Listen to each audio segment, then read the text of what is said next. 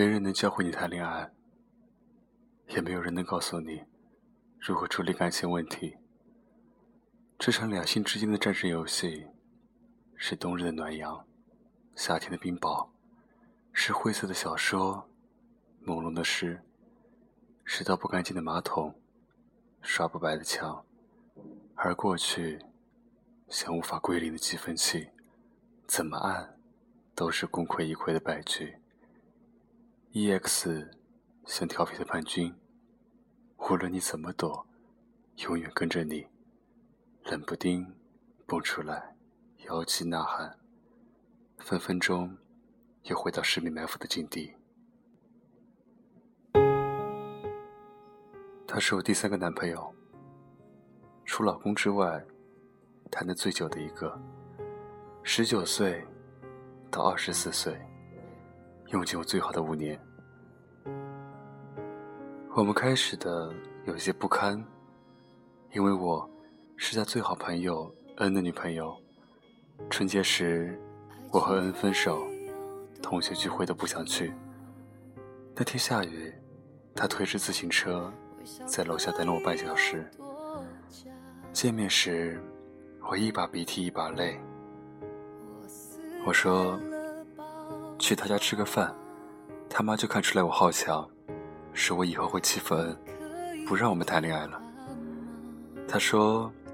你本来就好强啊！好了，别哭，回到学校，你们就会和好的。现在跟我出去玩。我说，可是我太难过了，连走路的力气都没有。他爸那辆老式自行车比较破，他说两个人都坐在上面，车会散架，就让我坐在后座，一路推着我。他个子不高，在前面走很吃力。雨丝在他头顶上飞舞，我看着他的背影，奇怪的念头飞闪而过。Oh my god，这少年不会对我有意思吧？开学一起从芜湖坐火车到北京，我说：“你有十五个小时决定跟不跟我好。我这个人绝不拖泥带水，你要是不跟我好，朋友也别做了。”他说：“我只是觉得对不起小恩。”我说：“是他要和我分手的。”他说：“如果没有我，你们也许会和好。”我说：“没有你，还会有别人。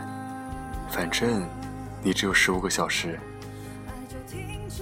后来，我们坐在卧铺走廊的座位上聊天，看窗外风景飞驰。他问我：“你以后的目标？”是一个月挣多少钱？我说，废话，他当然越多越好。他问，大概多少？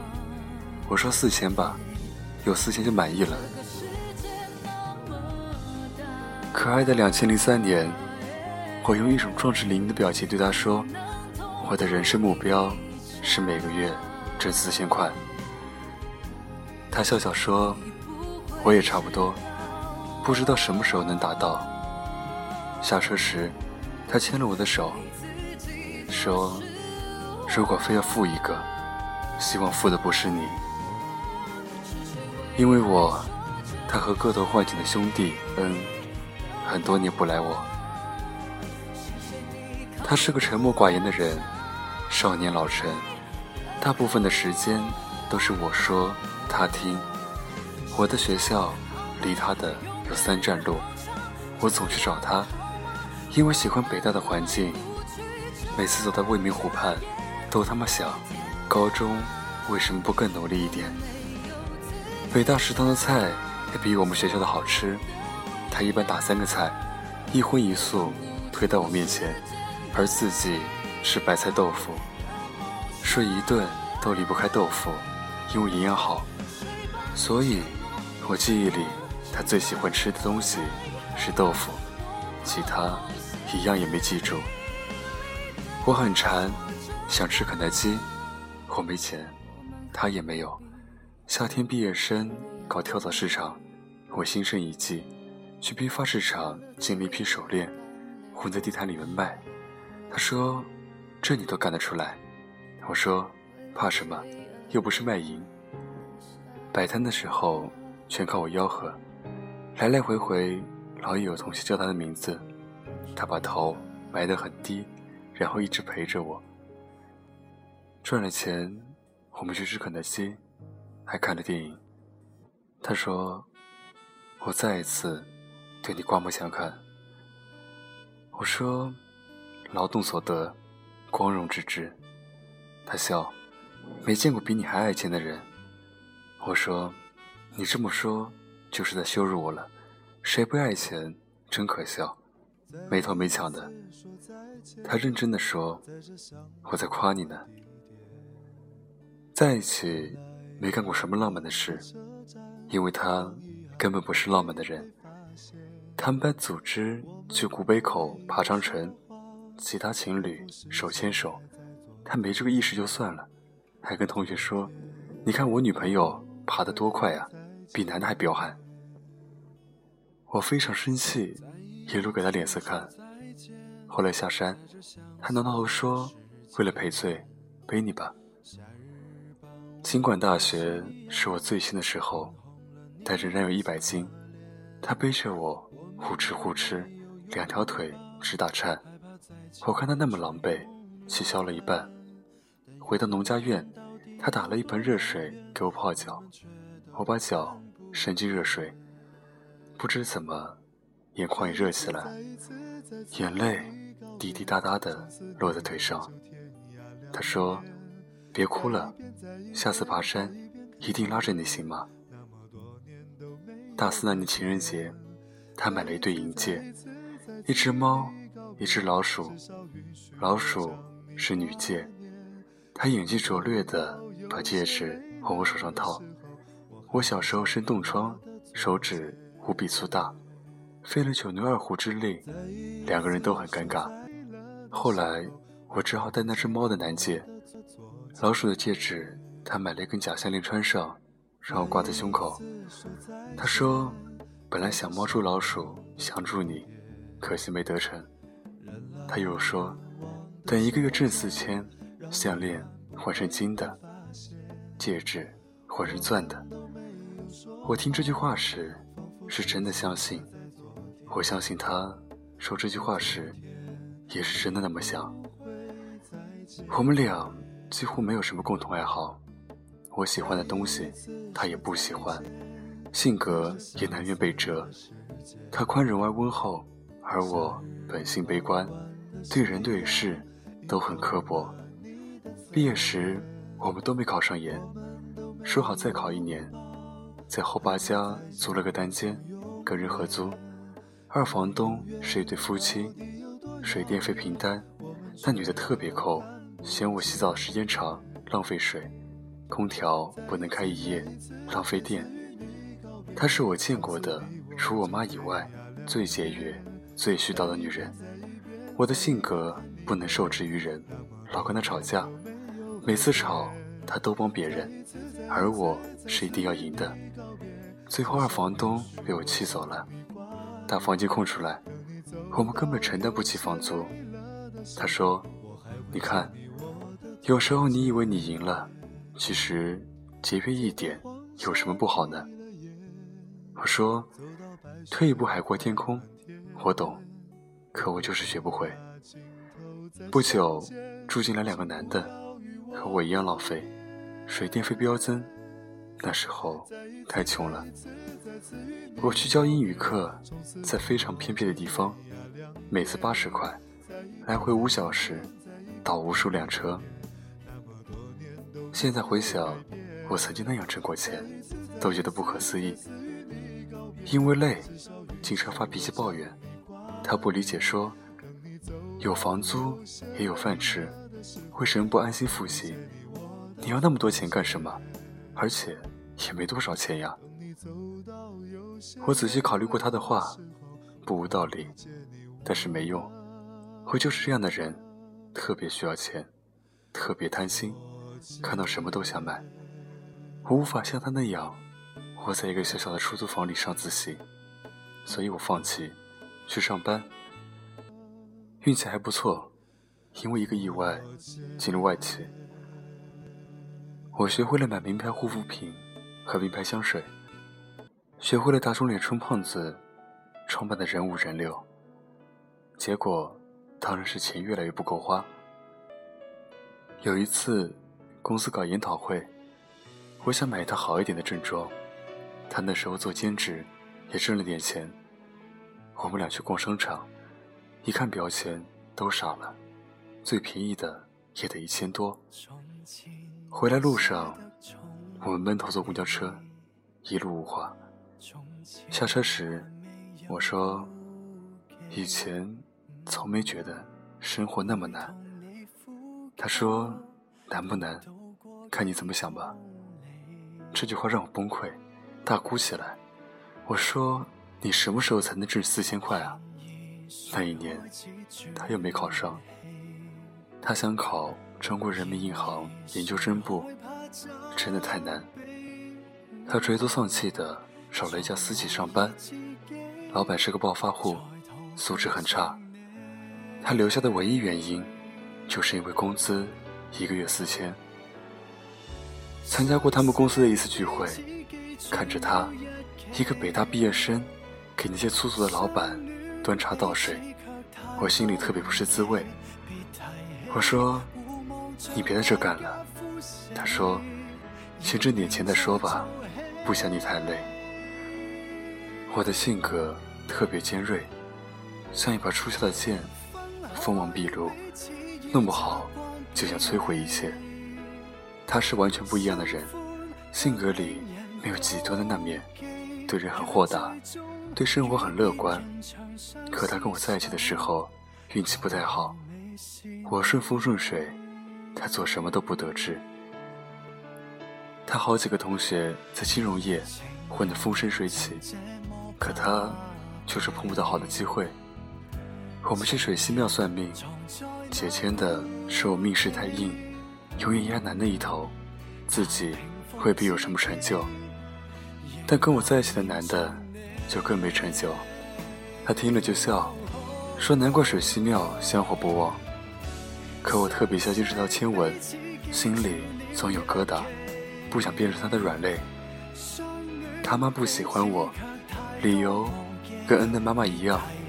觉得我太要强，我每次到他家都小心翼翼，不能化妆，不能染头发，不能戴耳钉，不能大声说话，卑微的不像我自己，特别不开心。那时候我已经一个月挣五千了，特别努力。我总觉得这种偏见不应该出现在我的爱情里，可是没想到，就是不能幸免。我知道，妈妈们是对的，可我不愿意承认。我们一起养过一条土狗，在五道口的小摊贩那买的，所以叫小五。我不但完全没有养狗经验，而且还怕狗，远远的指挥它给狗喂食、洗澡、抓痒、玩闹，咯咯咯的笑，但是不靠近。我们白天上班前紧闭卧室门和厨房的门，把狗留在客厅。晚上回家，它要捡一圈一圈的狗屎，然后清洗地砖。有一次回去晚了，我发现小狗饿极了，竟然在吃自己的屎。我神经衰弱的毛病很严重，睡眠一直不好。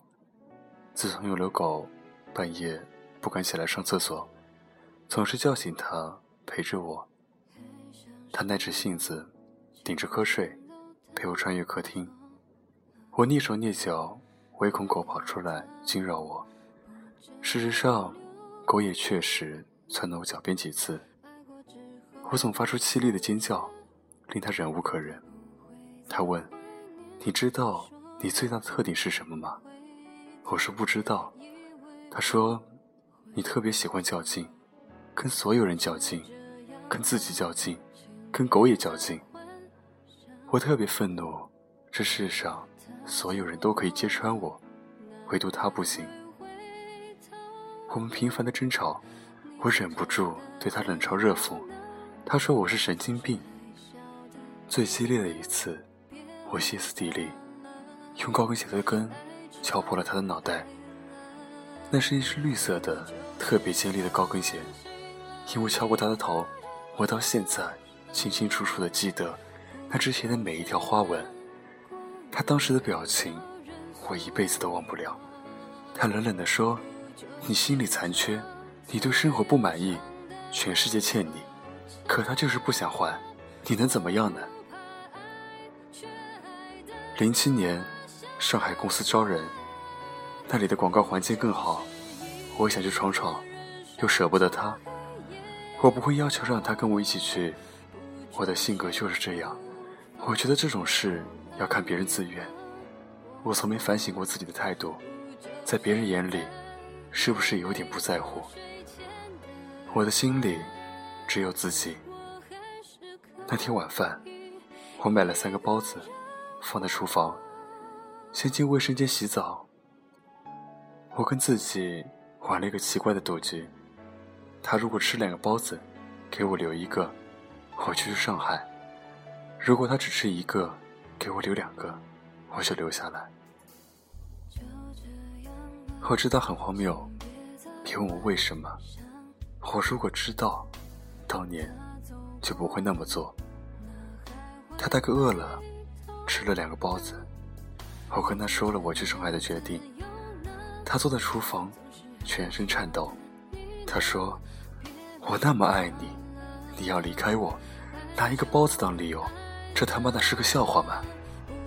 他很少说脏话，我心里特别难受，泪流满面。然后，他说了我最不爱听的一句话。他说：“哎，你是不是真的有病啊？”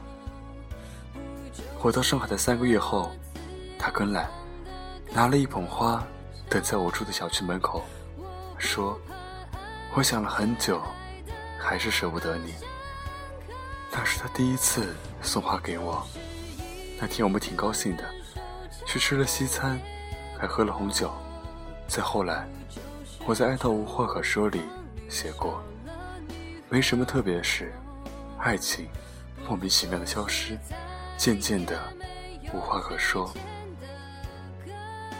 分手那天，下着大雨，他撑着一把黑伞，站在地铁口等我，穿了一件浅蓝色的衬衫，扎在黑色西裤里，而我那时接触的人里，没有人这样穿衣服。我递给他一个袋子，里面是优衣库的 T 恤和内裤。我说：“这是我刚刚知道的一个牌子，觉得很适合你。”是的。我知道很可笑，然而时光不能倒回，那个可笑的我，就这么实实在在的存在过。我们在一起吃的最后一顿饭是韩国烤肉，他送我的礼物是他八百八买的一副耳线，很贵。他说：“我从来没送过你什么好东西，这应该是最贵的一样了。”我说。你送我最贵的东西，在我心里。他说：“我经常看你的博客，写的真好，你一定要坚持下去，你一定会成为一个作家。”我说：“一定。”分开时，他很用力的抱我，我哭着问他：“你不是说过要娶我吗？”他也哭了，说：“对不起，那之后我不知道。”这是一句大话。我说：“没关系，我们都很想天荒地老，可惜时间太长了，大家都等不到。”和他分手以后，有一个叫 Rachel 的姑娘加了我的 MSN。她问我：“你是不是喜欢喝冰红茶？”我说：“你怎么知道？”她说：“你前男友告诉我的。”我们现在在一起，我不喜欢喝冰红茶，他老是给我买冰红茶。我说，是吗？连我自己都忘记了。分手以后，一直能从别人那里听到他的消息，知道他娶了个漂亮的老婆，有个可爱的儿子，为他开心。二零一一年，我们共同的好友因白血病去世。我在办公室哭得差点晕倒，给他发了分手后的第一条短信。我说我心里太难受了，没办法面对这种事。他说我马上来北京，你别来了，我会替你献上花圈，传达心意。我说谢谢，祝你幸福。他说祝你心想事成，祝多乐健康快乐。多乐是我儿子的名字。二零一二年出了第一本书，我发短信给他，说送你的新书，一块寄到 ZP 那行吗？他说太好了，我老婆是你的读者呢。我在那本书的扉页上写道：送给老同学 WK One，祝你永远幸福。有哪一段爱情，不是以悸动和甜蜜开场，又以伤害或淡忘结束？最后我们才明白，淡忘已经是最好的结局了。听很多姑娘说过，前任真是个极品，巴拉巴拉。我要说，不知道是幸运还是不幸，我的前任是个特别好的小伙子，可惜我配不上他。分开七年了，日子过得不好也不坏，脾气改了不少，还是喜欢说脏话，挣钱不多，烦恼不少，还在写书，但是不再做梦，变得脚踏实地，神经病也好了很多。至于好强，这辈子都改不掉，因为好强把你给弄丢了，所以更希望能干出点名堂。因为你，我变成更好的我，而你，肯定还是那个特别的你。最后要对你说，作为一个好强婊，希望所有认识我的人都混得不如我，但你一定要过得比我好啊，一定。晚安，祝你有个好梦。欢迎关注我的新浪微博，搜索“沉默”。我们下期再见。